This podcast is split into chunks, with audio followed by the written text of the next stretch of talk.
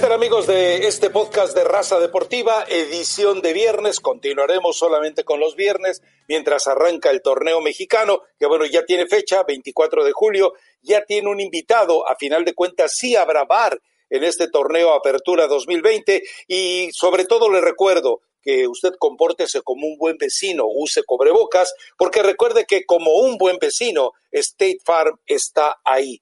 Bueno, pues eh, básicamente eh, hablar, eh, no nos gusta mucho abordar el fútbol europeo, pero a mí me pareció ridícula la imagen de alguien que se subió al camión de la victoria ajena, que lo habían echado del entrenamiento, que ni lo tomaban en cuenta, que estaba como un apéndice prácticamente ahí colocado en el equipo eh, del Napoli, pero eso sí, aparece el Chucky Lozano después de berrinches, después de pleitos, después de abandono, después de irresponsabilidad en los entrenamientos, con su fotota cargando la Copa de Italia. Eso les enseñan en la Universidad del Fútbol en Pachuca, Eli Patiño, Qué bárbaro. Me deslindo completamente de esa situación. ¿Cómo está, Rafa? Un gusto saludar a la gente que se une a este podcast, eh, como ha sido ya costumbre en tiempo de pandemia, todos los viernes de Raza Deportiva. Eh, sí, a ver, yo he escuchado a gente indignada por el tema de Lozano, que por qué Gatuso no lo toma en cuenta, no lo toma en cuenta, etcétera. A mí honestamente también me llamó mucho la atención porque por lo menos si estás en esta eh, postura infantil y absurda de Lozano, pues te mantienes eh, con cierta situación de no querer festejar o levantar una copa donde tú no jugaste absolutamente un minuto, ¿no? Me parece eh, ilógico, aunque también entiendo que, bueno, estás ahí y tienes que pintarle más o menos buena cara. Quiero pensar que después del diálogo que tuvieron eh, Gatuso y Lozano, después del problema, después de que lo sacó en el entrenamiento, a lo mejor y quedaron las cosas un poquito más claras de cómo estaban antes de esa charla, pero sí me parece reprobable. Más allá de que no te metan, de que no te den minutos, de que me queda claro que ya no es ni la quinta opción de cambio, porque así lo ha demostrado Gattuso ahorita en la vuelta después de la pandemia. El jugador tiene que estar comprometido, tiene que callarse y ponerse a trabajar, o si no te quieres callar, para eso puedes hablar, eh, citar a Gatuso, decirle, a ver, no estoy contento con, con, el no, con los cero minutos que me estás dando, qué me está faltando, me quedo horas extras a entrenar, o, o simplemente saber si es un tema personal y hablo con Rayola y buscamos acomodo en otro equipo. Creo que debería ser el discurso de Lozano. Por ningún motivo, y el futbolista que sea, se le va a perdonar desplantes y actitudes eh, de niño chiquito, de poca madurez y de poca profesionalidad, porque Lozano se está equivocando, me parece. Si de por sí Gatuso es un tipo que a lo mejor no la llevan tan bien en el tema personal y me parece que es el perfil del técnico que le gusta ver de qué estás hecho, me refiero a, llevarte al límite, ¿no? A ver si realmente tienes la personalidad y el carácter para que si algo no te gusta, lo puedas encarar hablando de frente y no teniendo estas actitudes como la que está teniendo Lozano, que al menos creo, Rafa, y desde mi punto de vista la distancia y sin tener realmente una opinión, porque además Lozano no quiere dar entrevistas, no quiere hablar, que esa relación ya está por demás fracturada y por más que se hable y por más que se dialogue, ya no va a haber más para que Lozano pueda tener minutos con, con el Napoli. Entonces, después de que ganan la Copa de Italia, yo creo que hoy Gattuso está más seguro que nunca con, con el cuadro napolitano y Lozano tendrá que buscar para mí otra alternativa, porque también el, aferrarte y decir es que le voy a demostrar al técnico, porque también Lozano tiene calidad. Eh, creo que también sería eh, demasiado exagerar, decir, no es que no le alcanza. Creo que podría alcanzarle por lo menos para unos minutos, pero si no te da ni cinco, ni tres, ¿en qué momento va a demostrar que tiene la posibilidad de competir eh, con, un, con un callejón, con un insigne, con un politano? Se vuelve muy difícil para Lozano. Entonces, yo creo que por el bien de todos, porque tampoco le conviene al Napoli estar pagando a un futbolista tan caro, el que no, que no, además no vas a ocupar, es que buscara otro equipo, ya sea dentro de la misma liga italiana, como se señaló que era el Parma, que sí había diálogo con ellos, había plática, o que busque a su papá Ancelotti, ¿no? Que lo rescate después de que lo dejó ahí olvidado y en el Napoli definitivamente fue un antes y un después desde la salida de Ancelotti para Irving Lozano. Y tú ya habías advertido sobre este, este tipo de comportamientos del Chucky Lozano.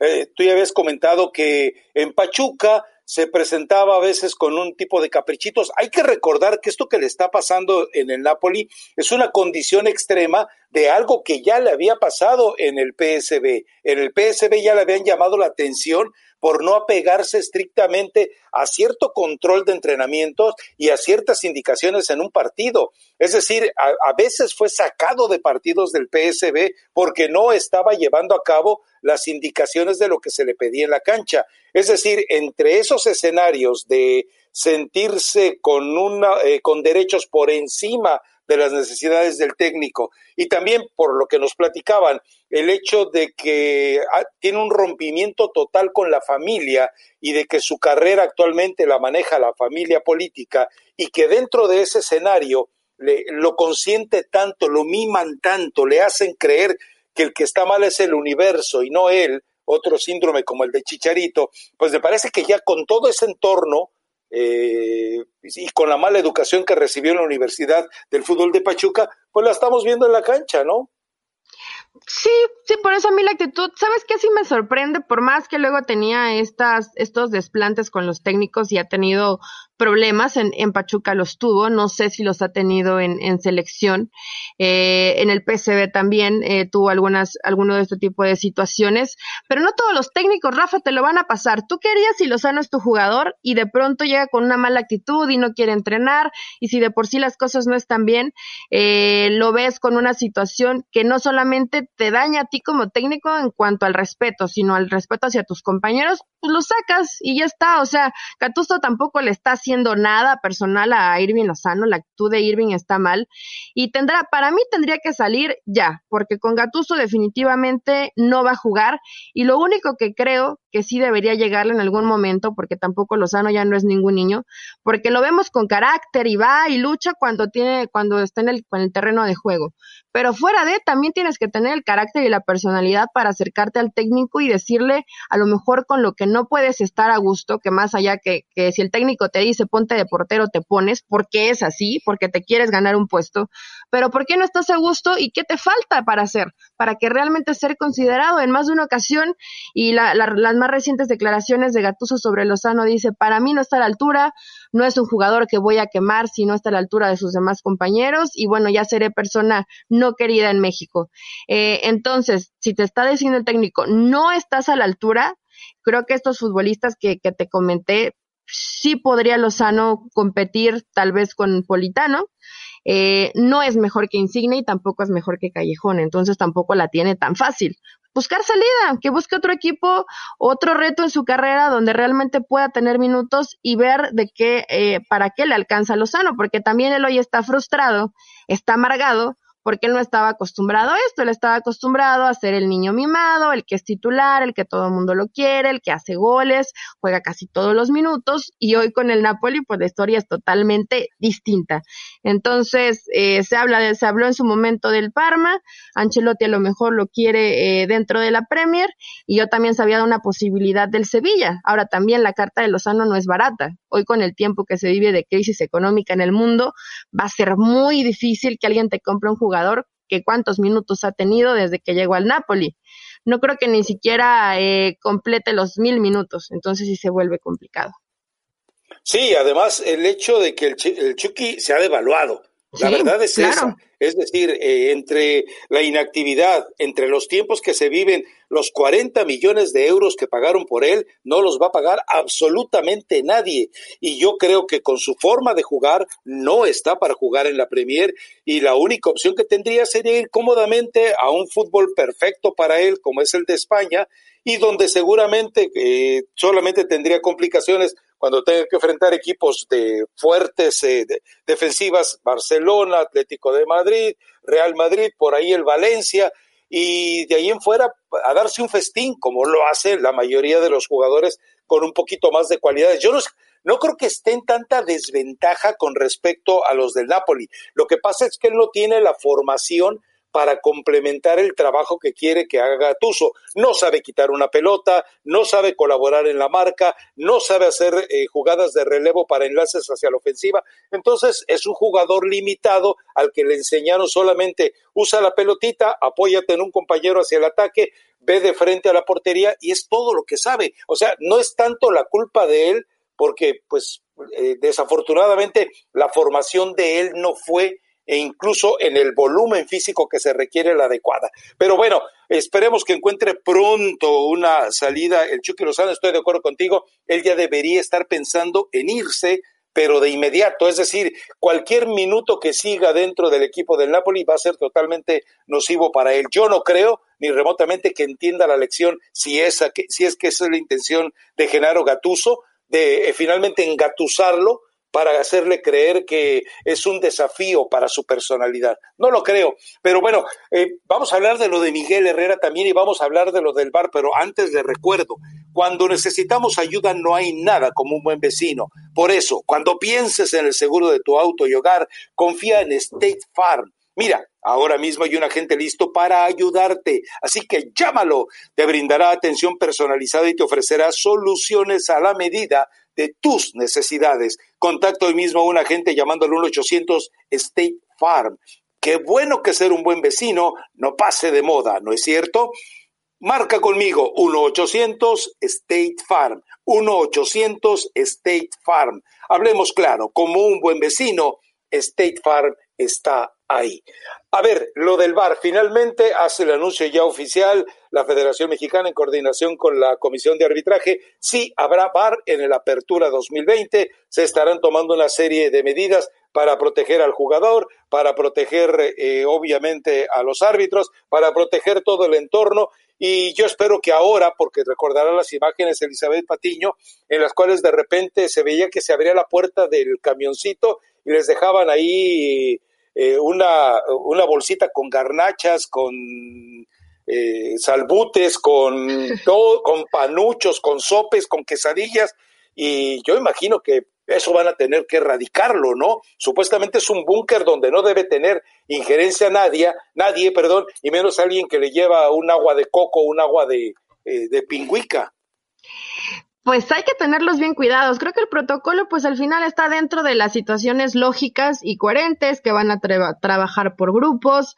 ya sea eh, en sus instalaciones o en otro tipo de, escenarios. Si algún árbitro llega a dar positivo, se le va a aislar durante 15 días, le estarán haciendo eh, test cada 7 días y a partir hasta que salga negativo podrá reincorporarse a, entrenar con, con sus compañeros y a estar disponible para ser tomado en cuenta en el torneo mexicano mexicano. Me pareció raro, yo pensé que por todo lo que decían, claro, eh, lo que no se iba a utilizar el, el VAR era si el torneo clausura 2020 se, se reanudaba. Ya sabemos hoy que no fue así, que ya todos los esfuerzos se están enfocando en el, en el apertura 2020. Entonces, pues me parece raro, Rafa. A ver, está bien y yo creo que no quieren dar pasos para atrás en algo que, entre comillas, ya venían trabajando y según eh, estaban mejorando, que es una mentira, ¿no? Porque hay todavía eh, demasiadas fallas eh, en el bar. Pero bueno, también entiendo que a lo mejor quieren regresar en esa supuesta normalidad lo más completos posibles a lo que se venía haciendo en el año pasado. Entonces, verlo malo bien, pues que les sirva lo mejor para seguir mejorando, qué es lo que se puede hacer, porque hay muchísimo que trabajar todavía en el bar y sabemos todos los problemas que hay, no solamente en la disparidad de, criterios de los árbitros, que eso puede suceder en todo el mundo, sino en que se utilizan para vengarte si alguna vez te hizo algo algún compañero que esté en el terreno de juego y te toque estar de, desde arriba, ¿no? En este, eh, en la revisión del video, entonces sí se vuelve muy complicado. Para mí, si no regresaba el bar, no pasaba absolutamente nada. Y además se ahorraban unos pesos.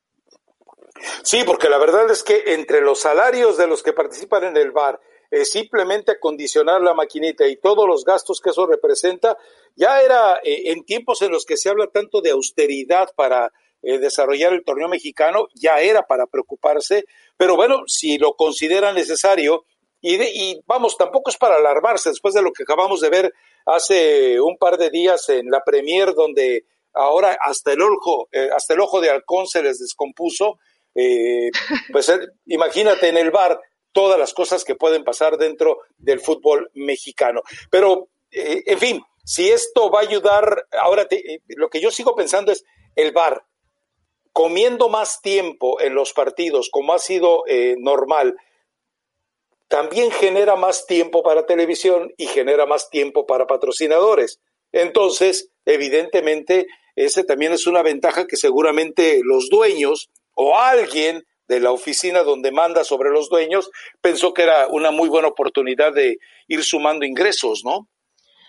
Sí, sí puede ser. ¿Cuánto te agrega más? cinco o seis minutos, cinco o seis minutos de publicidad, pues al final terminan siendo muy, pero muy buenos, ¿no? Y más con todo lo que seguramente deben eh, varios clubes, entonces te si te iba a hacer eh, 100 impactos, te puedo hacer 120 y nos vamos recuperando. Entonces, eh, no, fíjate que no lo había pensado así, pero seguro, a ver, en la liga no hace nada pensando solo en el bien del, fútbol o del deporte o del espectáculo. Lo hacen por todo, lo hacen por dinero y no está mal, al final es un negocio. Entonces, pues otra vez veremos el, el bar Rafa y ojalá y este descanso pues les sirva un poquito para aprender a no perder tanto tiempo durante los partidos en tonterías y utilizarlo realmente cuando, cuando sea necesario, que por lo menos hayan metido una ley, una leidita, que estén bien físicamente, que sea un poquito más parejo el cómo toman el criterio para las decisiones en los partidos, pero eso es mi mundo ideal y dudo mucho que pase tan rápido.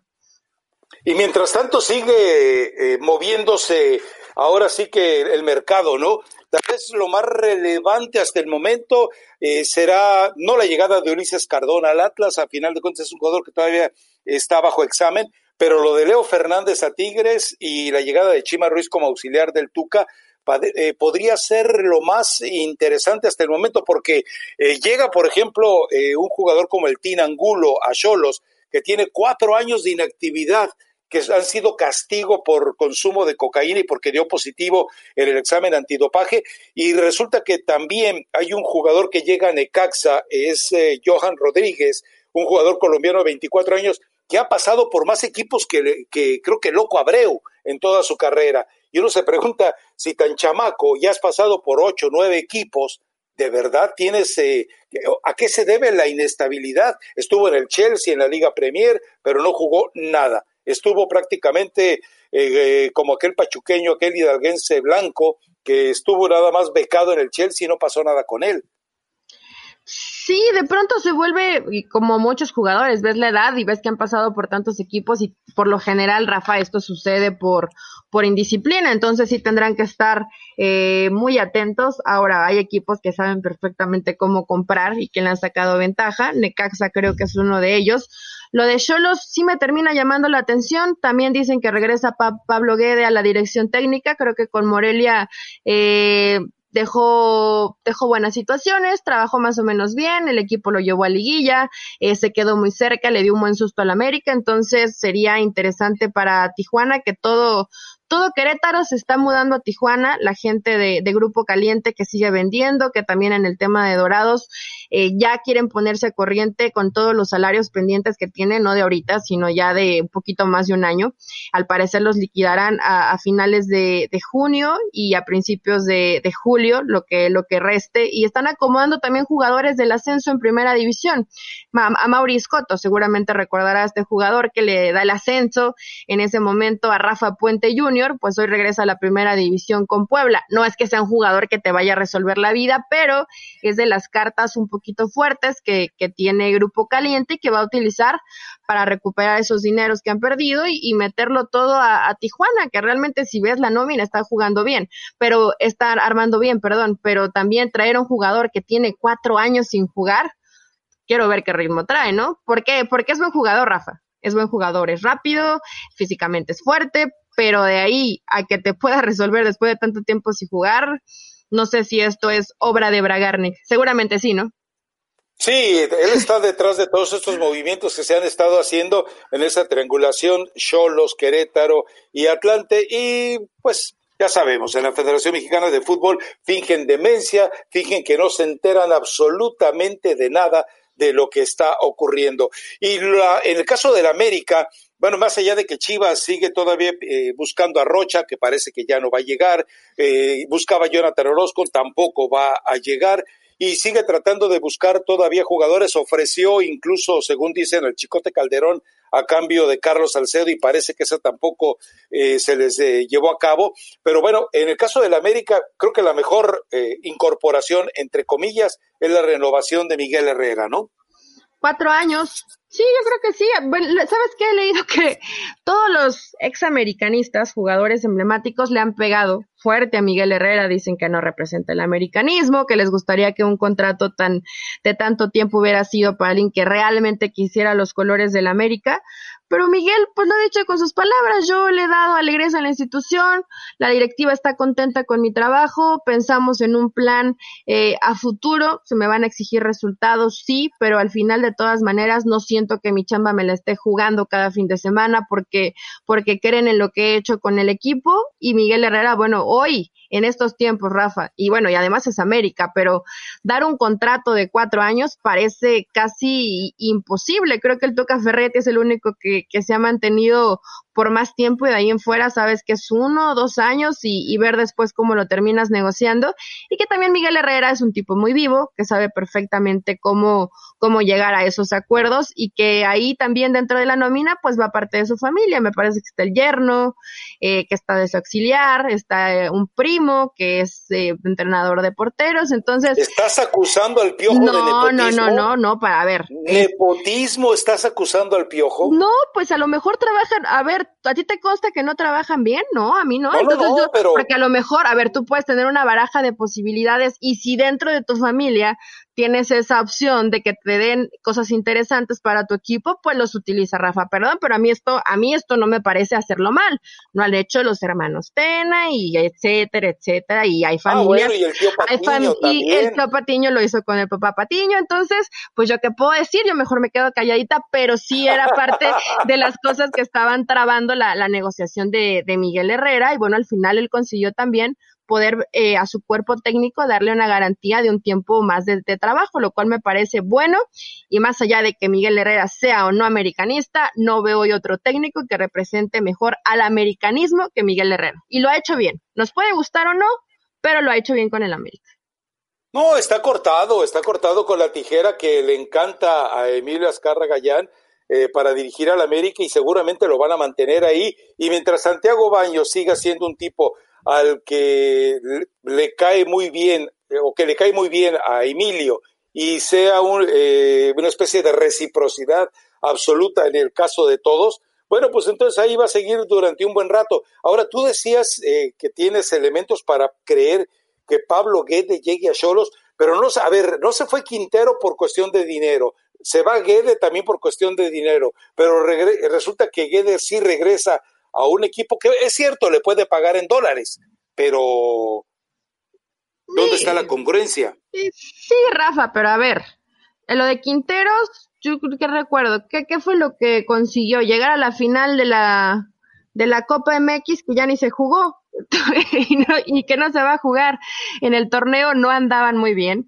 Entonces, si tú vas a hacer un esfuerzo a lo mejor para pagar a un técnico, pues que sea un técnico que veas por lo menos que en México te dio más o menos buenos resultados con una eh, con un equipo limitado y creo que Guede lo hizo así, entonces tampoco, yo creo, yo sé por supuesto que la crisis le pegó a todo el mundo, ¿no? Y que hoy los casinos, que me imagino que es donde, donde entran también los dineros, pues están cerrados. Pero eh, yo creo que sí pueden hacer un esfuerzo, Guede no lo hizo mal, más allá que tú le pegaste y hablaban de las cábalas y de técnicos, que era un torrente, era un torrente 2, pues no, no fue Torrente 2. Este equipo, si jugaba un poco mejor, eh, por momentos era valiente. En el momento decisivo cambió y ahí fue donde le, le costó que América lo, dejara fuera, además de la calidad individual, que era evidente. Eh, pero yo creo que si al final los apuesta por, por pagar un poco más, no sé cuánto esté cobrando Guedes, sería interesante saber, porque eh, en su momento Morelia, que ya no iba a ser Morelia, no lo pudo retener pero, pero Tijuana si lo hace así sería una, una buena decisión, ¿no? Digo, de lo que han tenido en el último tiempo, no le han, no le han atinado a un técnico en Tijuana, ¿eh? No, no, no, han estado realmente eh, fracasando uno tras otro. Digo, el que hizo la historia fue Mohamed, el resto han ensayado, pero de todo tipo. Eh, llevaron incluso también al otro colombiano. Sí, a Oscar Pareja, que ahorita están en, en Orlando, ¿sí? Que le fue muy bien en la MLS y con la esperanza de que también lo hiciera en la Liga Mexicana y realmente no pudo. A propósito, eh, como buena mexicana, te saludo, Eli, felicidades. Este 18 de junio se cumplieron ya cuatro años del 7-0. Me imagino que vas a hacer alguna fiesta especial. Porque, ¿Por qué no debieron, alguien debió haber, de, vínculos colombianos, alguien debió haber eh, escrito un reggaetón del 7-0? Puede ser. Eh, fíjate, la otra vez haciendo memoria de, digo, ahorita con tanto que hemos hablado de, de Osorio, eh, y pues no hay más, ¿verdad? Porque además no, había tanta información de, de fútbol. Eh, yo no me acordaba que en ese 7-0 había estado el Willy Peña, Rafa. No me, no me, te lo juro que no me acordaba. Y además cuando, cuando me, cuando estaba en este, en esta charla y, y me dice, no, eh, digo, pero entraste poquitos minutos, ¿no? No, jugué todo el segundo tiempo. Pues ya no quise, ya no quise que mi memoria fuera más allá. Dije, ok, jugó todo el segundo tiempo y ni siquiera me acuerdo, ¿no? Ya después, haciendo un poco de memoria, me parece que en el sexto o el séptimo gol, él es el que pierde el balón cuando, cuando cae esa noche de terror para, para México. Pero no, Rafa, yo no lo voy a celebrar. Seguramente sí, porque tú todo lo que huele a México te cae mal y lo que no también. Entonces, de todas maneras, lo, lo vas a celebrar. Pero sí, ya vi mucha gente que en redes sociales nos dice, oye, ¿no van a festejar el 7-0? Bueno, pues habrá gente que sí estará festejando y, recordando ese 7-0 que los, que los hizo muy feliz y los abogados de Juan Carlos Osorio pues pensando que como siempre todo fue culpa de los jugadores y nada del técnico. Así es, pero bueno, eh, ahora, pero te, tenías al gol y te estabas tocando el 7-0. ¿Qué te platicó del vestidor? ¿Qué ocurrió después del 7-0? ¿Qué tan muertos de miedo estaban Guillermo Ochoa y Miguel Ayun? ¿Qué pasó en el medio tiempo? ¿Cómo reaccionó Osorio? ¿Qué les dijo? ¿Qué pasó con Rafa Márquez? Pues dice que no hubo mucha charla, que ahora sí que como dice Osorio, había silencio en el vestidor, que les, que les oh. trató de hablar un poco fuerte en el medio tiempo y que esto no podía seguir así, que veía unos jugadores sin actitud, era, era la palabra, y que al término del partido no se hablaba absolutamente nada, pero que sí algunos compañeros inclusive estaban no sé si llamarlo contentos, pero como para demostrar de ven, no es Osorio lo que nos va a terminar salvando a este a este grupo, a esta selección. No, me dijo nombre, Rafa, pero bueno, es lo que pasa en todos los niveles y a todos los equipos. Los que no estaban tan de acuerdo con Osorio, pues seguramente muy en su interior disfrutaron de ese 7-0 lapidario para cualquier carrera de técnico. Eh, pero bueno, Osorio lo, lo, siguieron manteniendo y lo dejaron porque creían, hace poquito platicábamos con Memo Cantú y, y se enoja y, contesta mal, hasta grosero por, por decirle, oye, pero ¿por qué querer quedarte con la idea de Osorio si se veía que no funcionaba, si no le transmitía el mensaje? Y su respuesta es, pues pregúntenle a él. Entonces yo no sé si algún día, Rafa, en esa exquisitez de diálogo que tenía contigo y en ese libro que tienen pendiente por escribir, pues que te diga la verdad de qué realmente fue lo que pasó en ese 7-0. Habrá tiempo para platicar con ello. Bueno, Elizabeth Patiño, para cerrar, como ya sabemos que de recetas de cocina no andas muy actualizada, espero que de reggaetón sí. Sí, de reggaetón sí. Hay una cancioncita que me gusta mucho que he estado escuchando en estos días que se llama Girl de Mike Towers o Miguel Torres, como mejor este, se puedan recordar. Y está bueno, Rafa, está, está reggaetón, está, me está gustando. No sé si quieras seguir con esta dinámica de reggaetón o vayamos promoviendo eh, otro tipo de, eh, de ritmos. Y déjame decirte que la canción de Dana Paola me gustó mucho, me gustó. Entonces, tienes buen gusto para, para eso del reggaetón. Ahora a ver si a la gente le gusta la de este fin de semana. Bueno, perfecto. Pues eh, le recuerdo al auditorio, eh, puede ir y puede recomendar que vayan a cualquier plataforma donde quiera que puedan localizar podcast. Por supuesto, lo más recomendable es que vaya directamente a la zona de podcast de ESPN Deportes y también, por supuesto, puede ir a la sección de, a la plataforma de podcast de iTunes, puede ir también a Spotify, puede ir a una gran cantidad de posibilidades y ahí encontrar este podcast de Raza Deportiva. Elizabeth Patiño, muchísimas gracias. Gracias a ti, Rafa, y también ahí en los podcasts pueden eh, escuchar la butaca ESPN todos los miércoles. Perfecto. Eh, ¿Cuál es el tema que desarrollaron esta semana? Esta semana los, las opciones que nos está dejando la pandemia, el torneo que va a ser la MLS en Orlando, la forma de cómo va a jugar la NBA y ese formato de Champions a un solo partido. Entonces se pone, se pone interesante, Rafa. Al final la pandemia nos está dejando, creo que, partidos más emocionantes. Bueno, un abrazo, Elizabeth Patiño, aunque sea de hipocresía hacia afuera. Totalmente hipocresía. Chao.